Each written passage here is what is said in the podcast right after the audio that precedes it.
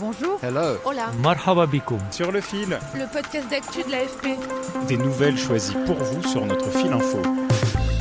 C'est un grand déballage qui tient en haleine la presse britannique et de nombreux curieux dans le monde entier, comme vous peut-être qui écoutez cet épisode. Le livre du prince Harry, Le suppléant, est sorti ce 10 janvier avec ses cascades de révélations sur la monarchie britannique.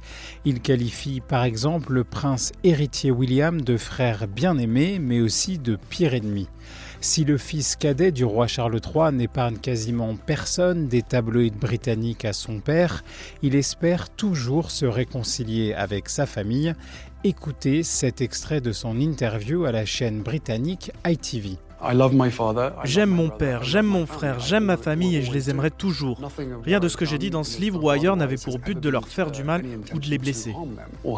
Mais ces confidences mettent Buckingham Palace dans l'embarras à quatre mois du couronnement de Charles III.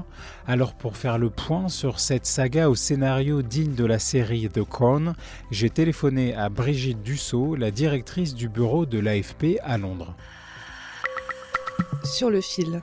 Le livre du prince Harry, intitulé Spare en anglais, est sorti dans le monde entier en 16 langues différentes. Le prince qui vit en Californie il règle ses comptes avec la famille royale et notamment avec son frère William, qu'il qualifie à la fois de frère bien-aimé mais aussi de pire ennemi. Il raconte notamment que William n'aime pas Meghan, l'épouse de Harry, qu'il juge mal élevée et agressive, et qui se sont insultés en sont venus aux mains en 2019, donc après le mariage de Harry et Meghan, et que William l'a jeté à terre dans la gamelle du chien. C'est un grand déballage, du plus sérieux au plus insignifiant.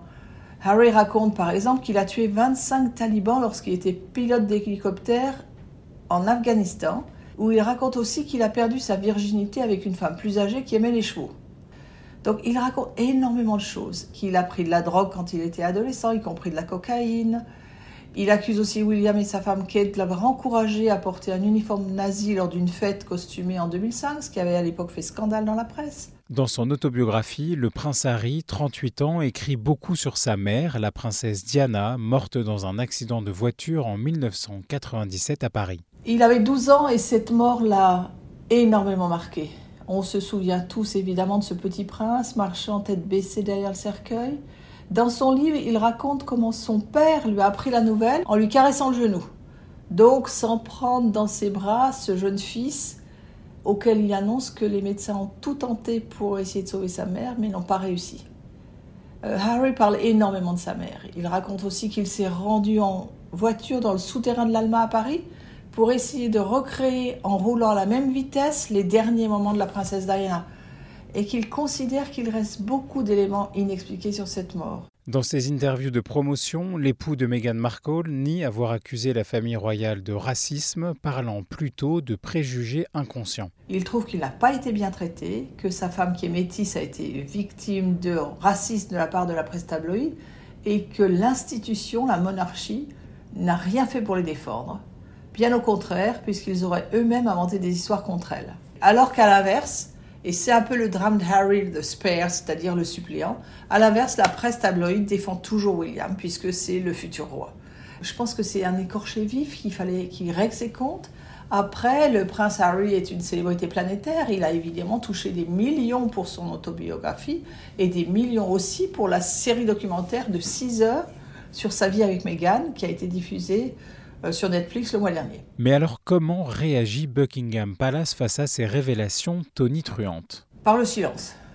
Ils pensent certainement que le temps est avec eux. De toute façon, on ne voit pas bien comment ils pourraient répondre à cette longue liste de reproches. Ils ont une règle, Never complain, never explain, ce qui veut dire ne jamais se plaindre, ne jamais se justifier, et il l'applique. Le prince Harry dans son interview à la chaîne américaine CBS. Quand j'ai essayé de régler tout ça en privé, il y a eu des briefings, des fuites et des rumeurs lancées contre ma femme et moi. La devise de la famille, c'est ne jamais se plaindre, ne jamais se justifier. Mais ce n'est qu'une devise. Alors la presse en a fait ses gros titres jour après jour. Beaucoup quand même trouvent que Harry est un enfant gâté qui se pose en victime. On lui reproche beaucoup de n'assumer aucune responsabilité dans tout ce qui s'est passé avec la famille royale. J'ai demandé à Brigitte si ce grand déballage pouvait abîmer la monarchie britannique. Alors le timing n'est pas bon. Quatre mois après la mort de la reine Elisabeth, qui avait régné plus de 70 ans, Le nouveau roi Charles, qui a attendu toute sa vie de monter sur le trône, est moins populaire que sa mère. Il a moins de temps qu'elle devant lui et il aimerait pouvoir imprimer sa marque. Mais son fils cadet lui vole la vedette et son travail de monarque passe complètement au second plan. Mais la monarchie en a vu d'autres, même si c'est la première fois qu'un membre de la famille royale va aussi loin dans les confidences. Selon Pauline McLaren, professeure de marketing à l'université royale Holloway, ce grand déballage permet même à la famille royale de gagner en sympathie. C'est comme un feuilleton. On est dans des montagnes russes dans lesquelles on est tous emportés émotionnellement.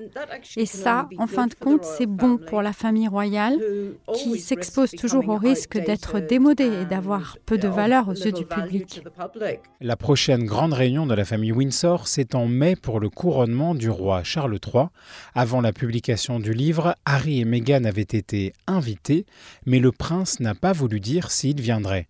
Et les Britanniques dans tout ça, que pensent-ils de ce grand déballage? Alors, s'ils ne le sont pas encore, je pense qu'ils risquent d'être un peu saturés.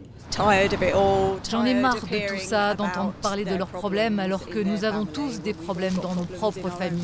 Je leur souhaite bonne chance, mais j'aurais espéré qu'ils passent à autre chose. Surtout dans un contexte où le pays connaît une inflation record et traverse une série de grèves historiques. Et pour beaucoup aussi, la monarchie est sacrée, on ne la critique pas. Alors, seuls les jeunes, il y a une grosse différence. Dans les 18-24 ans, ils ont toujours été beaucoup plus favorables à Harry et Meghan. Et ils trouvent que Harry est courageux de s'attaquer ainsi à l'institution. Ils jugent aussi normal qu'il ait voulu raconter sa vie et sa vérité.